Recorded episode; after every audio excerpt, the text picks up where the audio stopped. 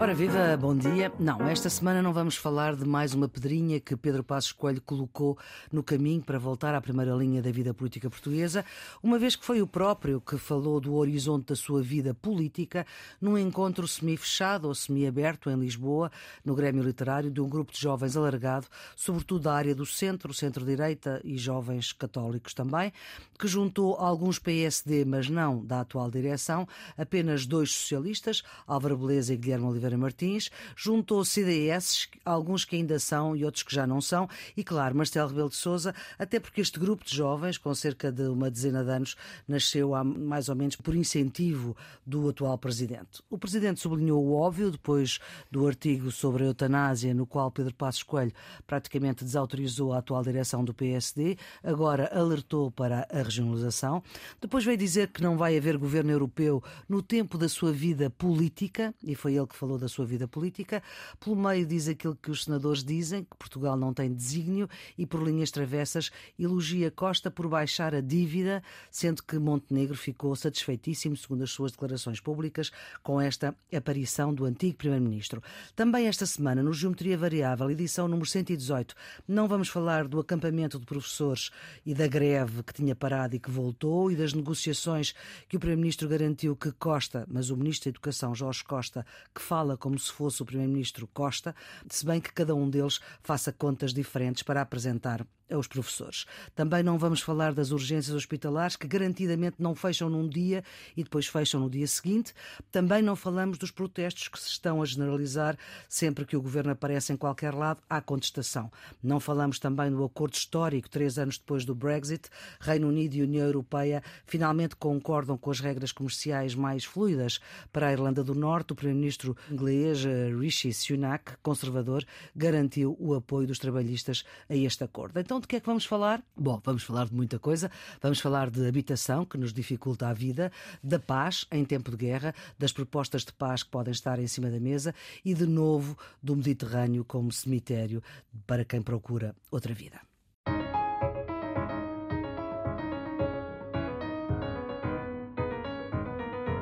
Ah, e nesta edição 118 do Geometria Variável, com Nuno Severiano Teixeira e Carlos Coelho, vamos falar da novela Lula da Silva, João Gomes Cravinho e Parlamento. Nuno, acabou bem esta novela? Acho que acabou bem. Começou mal, eh, mas acabou bem. A questão não era, nem nunca deveria ter sido, se Lula falava ou não na sessão solene do 25 de Abril. A questão deve ser se um chefe de Estado estrangeiro deve ou não falar na sessão solene do 25 de Abril? E, na minha opinião, não. Não deve falar. Nem que seja do Brasil nem que seja do Brasil. Nenhum chefe de Estado estrangeiro deve falar na sessão solene do 25 de Abril. Porquê? Porque é uma festa nacional. Porque é o ritual cívico da democracia portuguesa. É o momento em que se evoca o passado do 25 de Abril para perspectivar o futuro da democracia. E isso deve ser feito pelos portugueses. E, em particular, por aqueles que são diretamente eleitos pelo povo português. O Presidente da República e os deputados dos diversos partidos. Carlos, acabou bem a novela? Eh, o que se espera na cerimónia do 25 de Abril é que os deputados de todos os grupos parlamentares, porque o 25 de Abril trouxe a democracia e é uma forma de homenagear a pluralidade, ouvir todas as opiniões, imitam o seu parecer, digam de sua justiça, e, eh, a terminar a sessão, o Presidente da República, que é diretamente eleito pelos portugueses, fala. E introduzir nesta sessão uma componente estrangeira, seja ela de que país for, como o Nuno disse, é enviesar esta cerimónia, é diminuir a importância da intervenção do Presidente da República. Eu, no 25 de Abril, quero ouvir o Presidente Marcelo, não quero ouvir o Presidente de nenhum outro país, seja mais ou menos amigo de Portugal. Agora, é evidente que o Presidente Lula da Silva, enquanto Presidente da República de um Estado amigo, em visita oficial a Portugal, deve ter a oportunidade de se dirigir ao Parlamento. E, portanto, a forma como isto terminou, com uma sessão. Aliás, nem é a primeira vez. Uma, não é a primeira vez. Uma sessão do 25 de Abril, como deve ser, e uma recepção ao Presidente da República Federativa do Brasil, como deve ser, é bem. O que é que esteve mal? Esteve mal a precipitação do Ministro dos Estrangeiros, que dirigiu convites e fez anúncios que não lhe competia fazer porque não era da sua competência. Em democracia, quem representa o Parlamento é o Presidente da Assembleia da República, não é o Ministro dos Negócios Estrangeiros. Isto criou, aliás, um embaraço diplomático, porque eu admito que a oposição Lula Silva no Brasil vai interpretar isto como Portugal não quis que o presidente do Brasil falasse na cerimónia, porque o próprio ministro dos Estrangeiros tinha admitido que isso ia acontecer.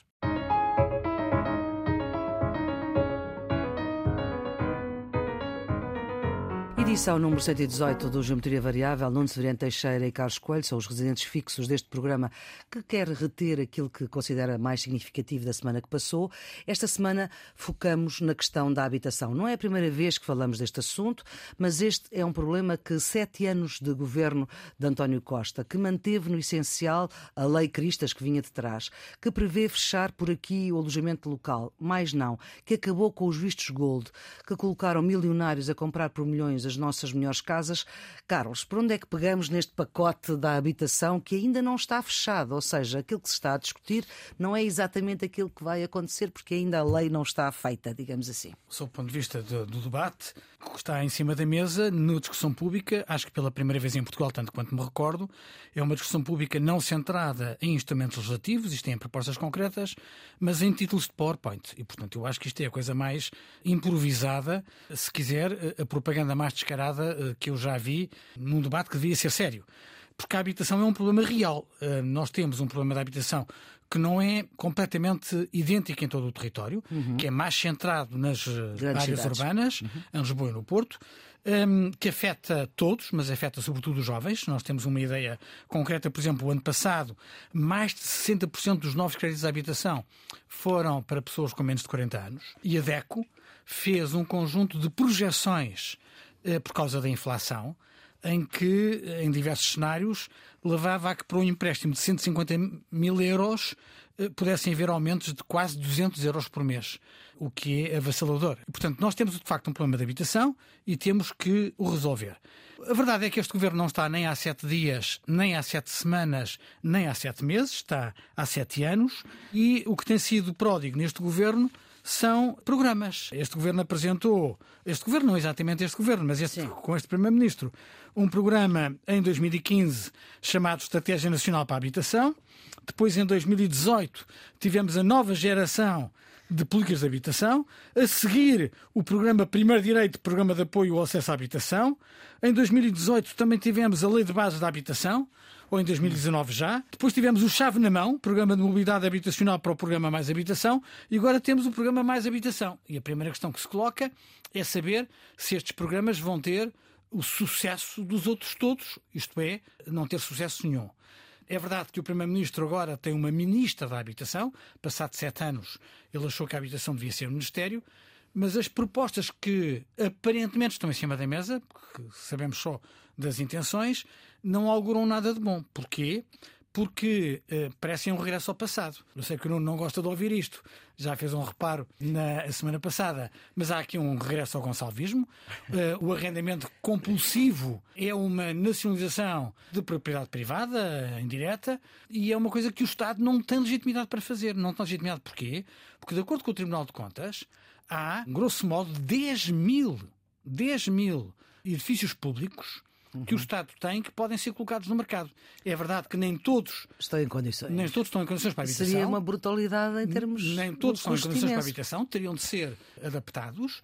Mas se o Estado tem 10 mil imóveis que não está a utilizar. 10 mil fogos? Ou não, ou 10 mil prédios, 10 mil digamos prédios, assim. Não faz nenhum sentido que não faça nada com os seus prédios uhum. e vá dizer aos proprietários que têm casas fechadas, em alguns casos por razões perfeitamente justificadas, vocês são obrigados a pôr as vossas casas no mercado. Bom, Nono, o Carlos está numa perspectiva muito de, de crítica, digamos, ao programa que o governo apresentou eu gostava de me colocar aqui numa posição de procurar perceber o que é que está em causa. E achei interessante que um debate, que é um debate enfim, técnico e também político sobre a questão da habitação, que é uma questão que afeta os portugueses, eh, como sabemos, tenha dado origem a um debate ideológico tão, tão aceso, tão, tão, tão acirrado. Não Houve é? uma altura que eu creio que Montenegro chamou comunista António Costa. Não sei. Recordo-me de uma uh, referência a uh, um apetite comunista ou coisa assim. Assim não, género, não me recordo qual foi a, a, expressão. a expressão original. Para mim isso não é novidade. Vamos lá ver, a questão da habitação é sempre uma questão com um grande impacto social uhum. e, portanto, também com consequências políticas. Eh, os historiadores sabem isso, que a lei do arrendamento na Primeira República teve um tal impacto social que muitos historiadores consideram que é um dos fatores de queda da Primeira República a lei das rendas, a lei do arrendamento. Bom, não é, pois é, isto não é, não é um assunto é fácil para governo não nenhum, é um também não fácil. foi. Vamos lá ver o que é que está em causa e o que é que, do ponto de vista dos princípios, nós podemos uh, ler neste, neste, debate, que é um debate pronto, muito acalorado, muito hum. ideológico, em que estão em causa várias posições políticas. Da minha perspectiva, o que é que está em causa? Estão em causa dois direitos fundamentais. Por um lado, o direito à habitação e, por outro lado, o direito à propriedade. Hum. São dois direitos fundamentais que, em tempos, vamos dizer assim, normais, entre aspas, podem coexistir e ser considerados absolutos, não é verdade? Uhum. Quer dizer, toda a gente tem direito a ter uma habitação e toda a gente tem direito a ter a sua propriedade. Certo. Em momentos de crise, e sobretudo em momentos de crise onde o problema da habitação se coloca, nós podemos perguntar se é socialmente justo. Vou, vou usar os exemplos extremos para ser mais fácil para uhum. se compreender. É socialmente justo e é eticamente aceitável que eu tenha dois, duas, três, quatro casas onde não vivo, onde nunca vou, onde não invisto, onde não ponho a arrendar e estejam pessoas ao meu lado a viver eh, na rua, na rua à chuva e ao frio não é eticamente aceitável nem é socialmente justo. Portanto, em momentos de crise, deve haver fórmulas de conciliar estes dois, eh, estes dois direitos que não são, neste caso, absolutos, mas se tornam relativos. Onde é que está o ponto fundamental nesta questão é na proporcionalidade na forma de os articular. Uhum. Ou seja, duas posições radicais para nós percebermos as coisas. Os ultraliberais acham que o direito à propriedade é absolutamente sagrado e os outros podem viver eh, à chuva e ao frio no meio da rua para usar a expressão que dizia há bocadinho. Os comunistas dizem precisamente o contrário. Isto deve ser tudo do hum. Estado.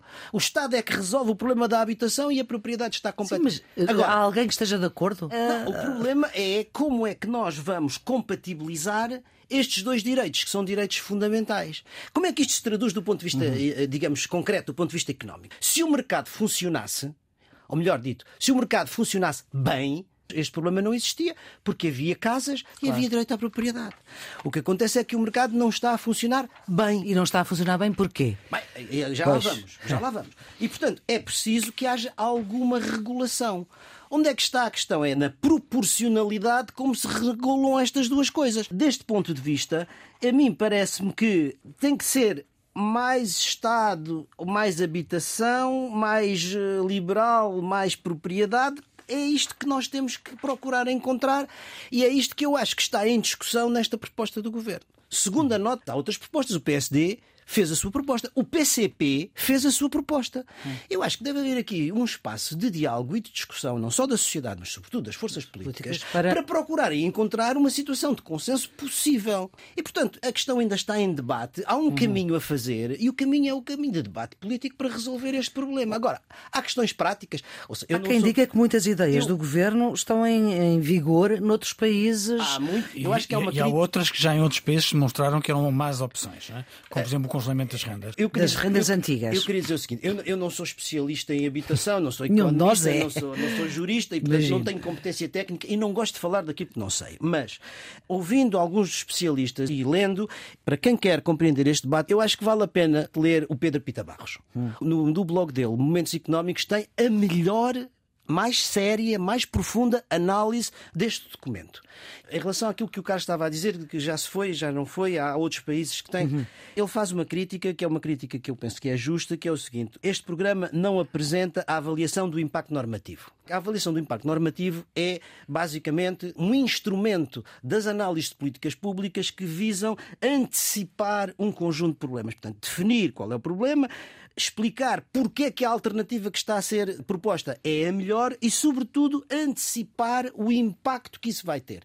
Ele diz: aqui não há isso, se houvesse, seria muito mais esclarecedor. É uma crítica que ele faz. E depois ele analisa, em particular, algumas das medidas mais polémicas, como o caso do alojamento local, o caso do arrendamento compulsivo e o caso do apoio às famílias. E dá os prós e os contras. Acho que vale a pena ler este contributo do Pedro se quisermos ter um debate, um debate informado. Eu também não sou técnico, mas, por exemplo, o alojamento local. Eu percebo que quem investiu para fazer negócio legitimamente, Sim. agora se sinta completamente uh, ludibriado, porque tinha regras de jogo, já fez o investimento e agora chega à conclusão que o alojamento local vai ser suspenso. E vamos ser claros, eu até admito que houvesse alojamento haja, local a mais. haja espaços no território em que haja excesso de oferta de, de alojamento local. É sobretudo nas grandes cidades. Sim, claro. Turismo. Mas, oh, Nuno, nas grandes cidades, não é nas grandes cidades eh, no total. Eu, eu por exemplo, que em Lisboa e no Porto haja freguesias Sim. em que haja excesso de oferta e outras em que há, há, lacunas. Não é uma medida nacional e obrigatória que resolve isto. É dar competências às autarquias locais, designadamente às câmaras, para interpretar isso. Porque as câmaras já, se, já reclamaram isso. Não, quer. Eu ouvi o Presidente da Câmara de Lisboa e o Presidente da Câmara do sim, Porto sim. foram clarinhos nisso. Quer dizer, é absurdo, é esta lógica centralista de Lisboa dizer vamos aplicar uma regra em Igual todo, para todos. Em todo lugar. Agora, agora que temos uma Ministra da Habitação tínhamos mais obrigação para perceber que se há fenómeno em que o país não é igual, a habitação é um bom exemplo. É claro. Não tem Sim. nada a ver as grandes zonas urbanas com o resto do território ou as grandes cidades. E, portanto, eh, justificava-se que houvesse uma abordagem hum. diferente. Depois o, o Nuno falou nesta coisa de que não é nem eticamente aceitável, nem socialmente justo eu ter três ou quatro casas fechadas e ver pessoas na, na rua. Eu também acho que é necessário uma ação mais ativa do Estado. A questão é saber como é que o Estado resolve isso. É tal proporcionalidade. Se é estimulando o mercado ou se é definindo estas regras do arrendamento compulsivo. Eu ouvi vários comentadores a dizerem coisas que me parecem evidentes. Eu sou imigrante. Estou a viver em França ou na Suíça, não sei. Comprei duas casas para deixar aos meus filhos. Não quero que as casas sejam destruídas. Sou obrigado a, arrendar estas casas. O Isso proprietário, fora, o proprietário, acho que não. O proprietário. As casas de férias o, estão fora. O, pro, o, férias, o proprietário, imigrantes. O proprietário que já pôs a casa no arrendamento e teve a casa destruída duas ou três vezes e que está escaldado. Ah? e que não quer outra vez, vamos obrigá-la a pôr a, a casa Sim, no é arrendamento. O problema da confiança, isso coloca. As casas que são objeto de partilha judicial e como a, a justiça em Portugal não é muito uh, célere, célere, podem estar até mais de 10 anos fechadas enquanto que as partilhas uh, se fazem.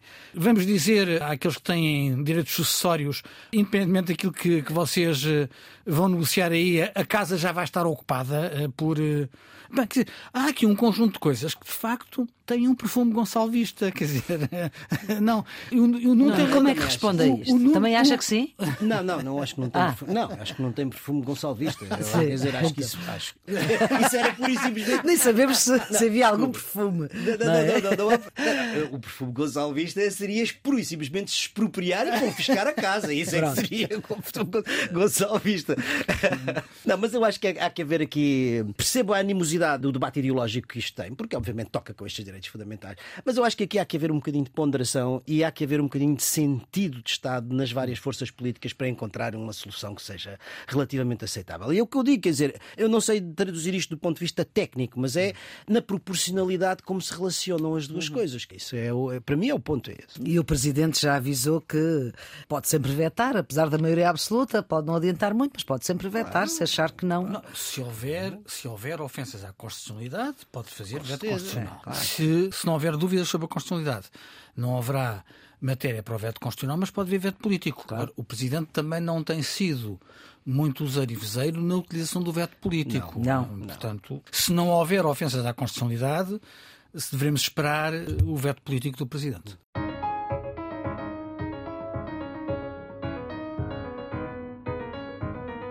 Ora, assinalámos na semana passada, como todos, evidentemente, um ano de guerra na Ucrânia.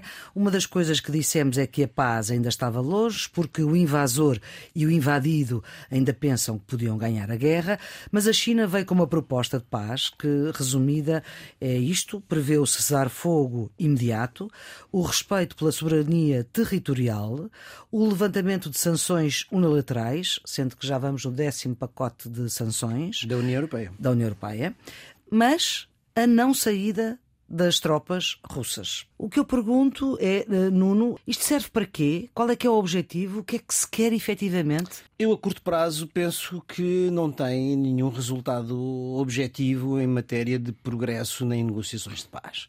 Mas tem um significado político, bem entendido. Hum. A Maria Flor resumiu basicamente o essencial. A proposta da China, não é? No fundo, são 12, são 12 hum. pontos uh, genéricos, vagos, dos quais, na minha maneira de ver, o primeiro e o segundo são os mais importantes. O primeiro, o primeiro que é o respeito pela soberania de todos os povos, de acordo com a Carta das Nações Unidas, é o que se diz. Ora, isto significa a defesa clara da integridade territorial dos Estados. Agora, não se clarifica qual. Os territórios anexados fazem parte de que Estado? do, que previa, do que previamente tinha esses territórios ou do que anexou? Portanto, nós não ficamos a saber, isto é da maior ambiguidade. A segunda questão é, também o disse, e isso é igualmente importante, cessar fogo imediato e reinício das negociações de paz. Todos estamos todos de acordo com o cessar-fogo imediato e com o reinício das negociações. Mas em que termos? Os territórios. Os, quer dizer, esta segunda condição depende da clarificação da primeira, que nós não temos eh, nenhuma certeza sobre o que é que é. Agora, vamos lá ver, há aqui duas, duas outras condições que essas são relativamente mais claras, não, não têm nenhuma ambiguidade e que me parecem também significativas. A primeira diz que é preciso evitar o ataque aos civis e às infraestruturas civis. Isso é importante. É importante porque tem sido a base, digamos, da estratégia de atrição russa para afetar a capacidade de sobrevivência das populações. E isso, claramente, uhum. os chineses estão uh, contra. E, em último lugar, a condenação e a oposição da China ao recurso às armas nucleares, que tem uhum. sido outra das constantes da retórica, da retórica. política que significado podemos nós ler? Não sei, podemos, se calhar há muitos significados. Eu posso dizer o que é que eu leio nesta proposta de paz chinesa. Primeiro, a China, apesar da dependência que a Rússia vai tendo cada vez maior da China, isto significa que a China ainda não tem capacidade para impor uma vontade à Rússia.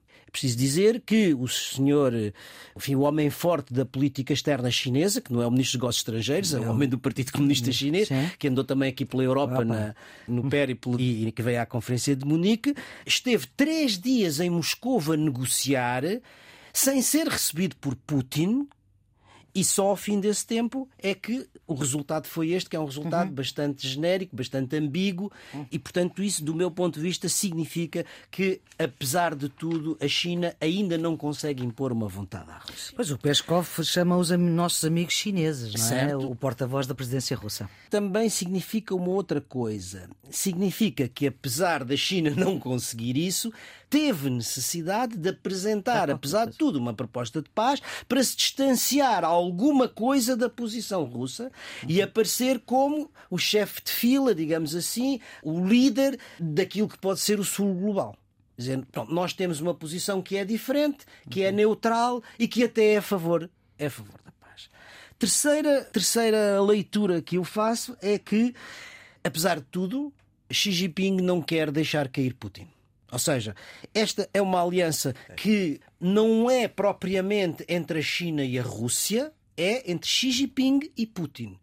Na China há cada vez mais vozes contra esta aliança e, em certos setores, diz-se mesmo que todas as vezes que a China se aliou à Rússia, perdeu. Portanto, eh, isto significa que Xi Jinping percebe que a Rússia pode perder, e se a Rússia perder, isso é o fim de Putin, e ele, apesar de tudo, não quer deixar cair Putin. Uma nota final só para dizer o seguinte: foi interessante e também se presta a várias leituras a visita de Lukashenko Sim, à China os dois mais próximos aliados da Rússia tomam uma posição um bocadinho nuanceada. Daqui a minha dúvida é: será que isto estava combinado entre Lukashenko e Putin? Ou, pelo contrário, Lukashenko, quando chegar a casa, leva nas orelhas? Não sei o que é, o que, é que vai acontecer. Caro, Carlos, qual é que é o objetivo desta iniciativa chinesa? Não, eu acho que a China é ser um global player, portanto, um jogador de primeiro plano. Eh, e, portanto, a única hipótese que tem de o fazer nesta circunstância é querer ser um mediador privilegiado. Hum. Dissemos a semana passada que a China tem pouca credibilidade para ser um mediador eh, respeitado pelos dois lados. Porquê? Porque assinou uma parceria estratégica 20 dias antes da invasão, uma parceria estratégica China-Rússia. Objetivamente está mais perto da Rússia do que da Ucrânia. Interessa à China jogar com a Rússia para enfraquecer os Estados Unidos da América e, portanto, sob o ponto de vista da geoestratégia, a China está objetivamente mais próxima da Rússia um, do, que, do que da Ucrânia. Dito isto, o que é verdade é que, a despeito da proximidade entre a China e a Rússia, a Rússia foi rapidíssima a recusar o plano de paz chinês. E, portanto, disse logo, eh, isto para nós não serve e vamos continuar eh, a fazer a guerra. Ou seja. Diz que merece atenção, mas salienta que vai ser um longo processo e neste já, momento não estão reunidos os Já o Zelensky foi mais subtil. É. O Zelensky foi mais subtil porque eu acho que o Zelensky não quer romper com a China e está convencido ainda claro. uh, uh, que o Zelensky acho que não quer pôr a China nos braços da Rússia. Uh, e teve cuidado com a declaração para evitar isso. Agora, eu acho que isto não vai dar nada. Os termos do plano de paz são de uma ambiguidade sem uhum. descrição. A Rússia já, já o recusou. Isto não, não vai dar nada.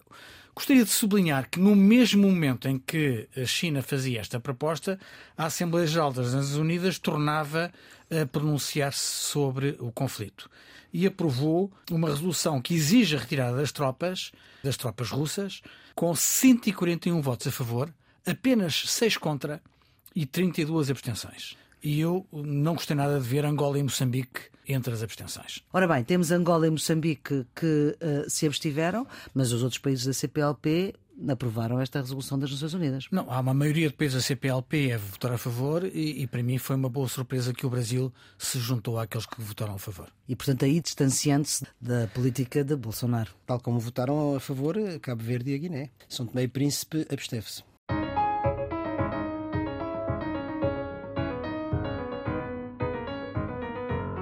Não vamos dar números porque eles não são de fiar, mas vão chegando corpos ao largo da costa italiana e a vida continua.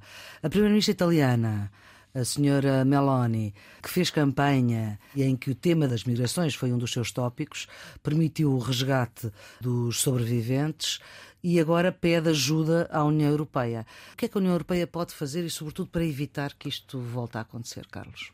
A União Europeia tem, deve ter uma política de imigração e uma política comum de refugiados que ainda não tem. Há normas comuns, mas não há uma política comum. E está à espera de quê? Está à espera que convencer o Conselho. O Parlamento Europeu tem defendido isso sistematicamente.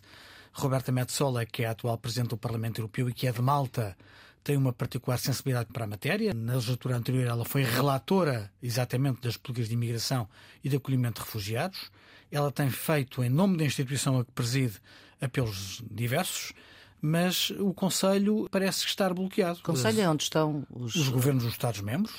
É? A última decisão do Conselho, em vez de dar resposta ao problema de imigração dos refugiados, fez uma referência no comunicado final à necessidade de financiar infraestruturas de controle de fronteiras, o que levou vários observadores a dizer que o Conselho queria que a União Europeia pagasse muros, é? porque é que são infraestruturas de controle, de fronteiras. Claro. É?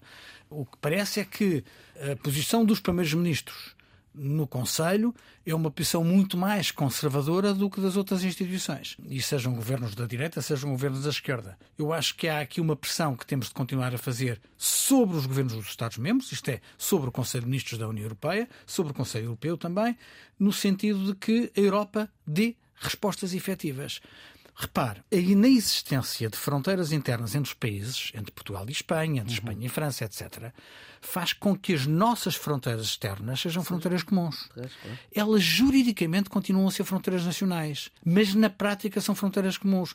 Quem aterra no aeroporto de Lisboa e entra em Portugal, pega num carro e cruza a Europa toda. Portanto, uhum. vai ter a Helsinki se quiser. E, portanto, isto significa que tem de haver políticas comuns. E as políticas comuns servem também para exprimir solidariedade. Isto é, se por causa da geografia há países, como por exemplo a Itália, que estão mais atreitos a receber fluxos de refugiados porque estão com uma grande linha, com uma grande linha exposta ao Mediterrâneo, quem entra em Itália, que está a entrar na Europa, deve ter uma resposta solidária dos outros países europeus. Agora, para isto obrigar que todos se portem bem. Hum. Uh, isto não é evidente em todos os países, incluindo a Itália. Com a senhora Meloni foi aprovada uma lei, que eu acho que é uma lei negativa, que obriga um, barco que faça uma operação de salvamento a pegar nas pessoas que resgatou, declará-las às autoridades italianas e ir imediatamente ao porto que for designado para deixar essas pessoas. E não pode fazer mais salvamentos durante esse percurso. Ou o que é que isso significa? Significa que os países. Ela fez umas declarações muito emotivas os, os bar... com o que aconteceu Não, agora. Porque é evidente, claro. com a imagem de crianças mortas nas praias, a menos que uma pessoa seja de ferro, não pode deixar de se comover. Nós recordamos claro. daquilo que aconteceu há alguns anos com o menino turco, Exato. aquele corpo de uma criança inanimada, uh, uh, morta, toca, toca a sensibilidade das pessoas. Mas a verdade é que uh, foi já com o governo dela que se dificultou as operações de, de salvamento na, no Mediterrâneo uhum. feitas por barcos das organizações não governamentais. E a, Até e, um duplo discurso. E, é? a, e a dificuldade que foi, que foi colocada foi, primeiro, a obrigatoriedade de entrega dos refugiados sem fazer mais assistência a outros que estejam a, a pedir ajuda. E segundo a obrigatoriedade de o fazer no porto designado pelas autoridades italianas. Ora, todas as organizações não governamentais estão a criticar o facto das autoridades italianas indicarem os portos mais, mais longínquos, uhum. que os obriga a perder mais tempo para entregar aquelas pessoas, impedindo-os de salvar outras. Não, Que é, aliás, o que corresponde, digamos, aos princípios ideológicos da senhora Meloni e na base dos quais ela fez a sua campanha eleitoral. Isso também é preciso dizer. Vamos lá ver. Isto é, para qualquer pessoa eu diria normal, eticamente bem formada, uma tragédia humana insuportável. Quer dizer, as imagens que nós vemos são coisas insuportáveis. Para se procurar perceber isto, eu acho que o ponto que o Carlos levantou no início é o ponto essencial. As migrações internacionais são fenómenos transnacionais. O que é que quer dizer com isso? São fenómenos que atravessam vários Estados, sem controle, muitas vezes, das fronteiras desses mesmos Estados e que chegam à, à Europa. Ora, um fenómeno de natureza transnacional não pode ser, enfim, combatido, não pode ser resolvido com uma política estritamente nacional, que é aquilo que nós estamos a fazer na Europa. Porque não temos a política comum. Os, os migrantes chegam à Itália e é um problema italiano. Claro. Os migrantes chegam à Espanha é um problema espanhol. Isto não é verdade, porque a maioria desses migrantes não vêm para se fixar em Itália nem em Espanha, vêm para migrar depois no interior da União Sim. Europeia. Portanto, o primeiro ponto é afrontar esta contradição estrutural uhum. entre a natureza transnacional do fenómeno e a natureza estritamente nacional da resposta. Isto não funciona. Portanto, a União Europeia tem que olhar para isto como uma questão sua, no seu conjunto. E tem razão os países que estão expostos, a Espanha, a Itália, a Grécia, não é? Vindo do Médio Oriente, em reclamar uma política europeia, porque, naturalmente, é esse nível que as soluções têm que ser encontradas. O Carlos disse, e bem, o Parlamento Europeu tem sobre isto uma posição muito mais avançada. A Comissão, enfim. A Comissão está dividida, está dividida o Parlamento e o Conselho. Eh, e, e o Conselho está paralisado. É isto que não pode ser, porque isto afeta claramente a nossa, a nossa capacidade de gerir este, este fenómeno a política tem que ser uma política europeia, mas isso só não chega. É preciso que haja acordos com os países de origem e de trânsito das, das migrações. Porque só assim será possível regular com uma perspectiva humanitária aquilo que são este tipo de fluxos.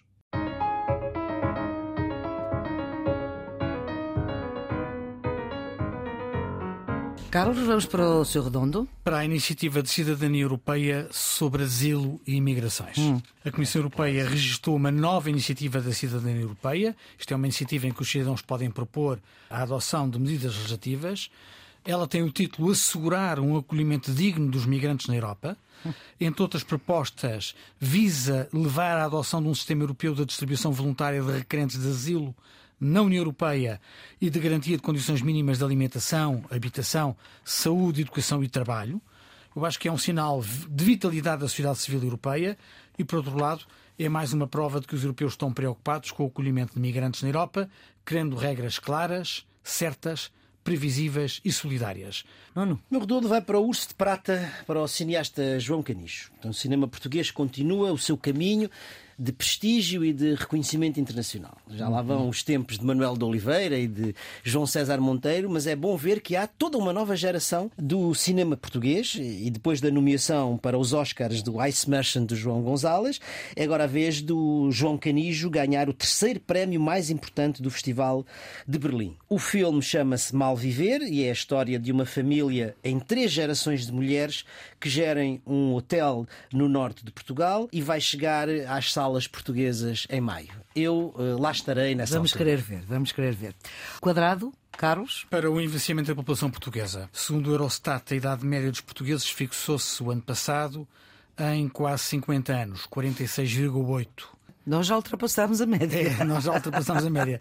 É a segunda mais elevada entre os Estados-membros da União Europeia. A média europeia está nos 44 anos, subiu dois anos e meio nos últimos 10 anos. Olha, durante estes anos, em Portugal, esse crescimento foi o dobro. Curioso é verificar que entre os 27 Estados da União Europeia, só um, foi a Suécia, recuou uh, na Idade Média. Se por um lado isso significa que as pessoas vivem mais tempo, isso naturalmente influencia a média e é um indicador demográfico preocupante de falta de renovação geracional. Nuno. O quadrado vai para o novo regime das ordens profissionais, com o parecer positivo sobre a sua constitucionalidade dado pelo Tribunal Constitucional, o diploma parece poder estar em condições de ser promulgado e entrar em vigor. Bem, as ordens passam a ter um provedor dos clientes, que é independente, e um conselho de supervisão que tem apenas 40% de profissionais dessa ordem e 60% de não profissionais vindos, vamos dizer assim, da sociedade civil. As ordens e a forma como elas estão organizadas em Portugal e as competências que ainda têm são, em certo sentido, uma herança, na minha maneira de ver, uma herança corporativa alguns mais radicais dirão uma herança medieval. Hum. Não sou tão radical, mas é certamente uma herança corporativa porque colocam entraves à livre concorrência e entraves à própria transparência do mercado nas áreas da sua, da sua competência. Aliás, esta exigência de maior uh, permeabilidade, de maior transparência já vinha dos tempos da Troika e agora da, fim, da própria condicionalidade do PRR. As ordens devem desempenhar um papel eh, muito importante e desempenham um papel muito importante nas matérias de natureza ética e deontológica das suas posições prestam serviços à sociedade, mas não devem ter competências para condicionar o mercado uhum. e não uhum. devem ter competências para influenciar e condicionar as políticas públicas. Veja-se o que acontece, por exemplo, com a abertura de cursos de medicina. Sim. Isso é inaceitável na sociedade portuguesa. O seu bicudo, Carlos? Vai na sequência de um que o Nuno já anotou há algumas semanas sobre o Irão. O Nuno chamou uhum. a atenção para o aumento da repressão das autoridades judiciárias. Eh, o que é manifestamente preocupante é o aumento das penas de morte, quase sempre por enforcamento, eh, e das prisões. O caso eh, mais conhecido foram os dois blogueiros, Astia Aguigui e Amir Amadi, de 21 e 22 anos, que receberam 10 anos e meio de prisão por dançarem na rua. Foram presos com a acusação de fomentar a corrupção, reunião ilegal, conivência com a intenção de perturbar a segurança nacional e difundir propaganda por dançarem. É verdade que ela cometeu um erro crasso, foi dançar sem véu, portanto uhum. com os cabelos. Claro. Eh, e isto é um crime gravíssimo para os iranianos. Mas depois disto tudo, a notícia eh, desta semana é de que há um terrorismo biológico, isto é, jovens mulheres Portanto, isto só acontece com mulheres, não acontece com rapazes. Estão a ser envenenadas nas escolas, aparentemente para dissuadi-las de ir às escolas e, segundo alguns comentadores, em retaliação pelo seu papel nos protestos. É criminoso que o regime iraniano eh, faça isto, tal como acho criminoso que o regime afegão dos talibãs esta semana se tenha felicitado pelo sucesso da sua política de evitar que as mulheres entrem no ensino superior, porque as aulas começaram sem uma única mulher nas universidades no Afeganistão. E isso foi festejado. Nuno, o seu bicudo para a educação em Portugal. Desta vez não estou a falar nem das greves, nem uhum. das manifestações dos professores e dos seus efeitos nefastos na aprendizagem dos, dos alunos. Estou a falar de uma outra coisa que é do baixo nível da escolaridade dos portugueses. De acordo com a Pordata, digamos, o grande base de dados sobre Portugal, no censo de 2021, mais de 50% da população em Portugal, entre os 16 e os 89 anos, não tem instrução, o que é mais raro,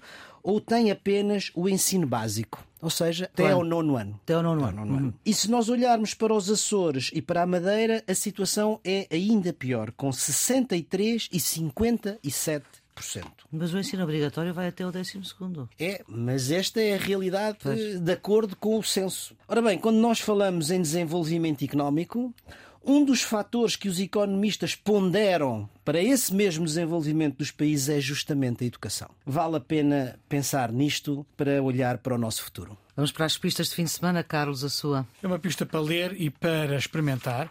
Confesso que não quero abdicar nem da carne nem do peixe, mas de vez em quando é bom experimentar cozinha vegetariana. Uhum. O livro é de Gabriel Oliveira, chama-se Cozinha Vegetariana para Ganhar Tempo mais de 100 receitas inéditas.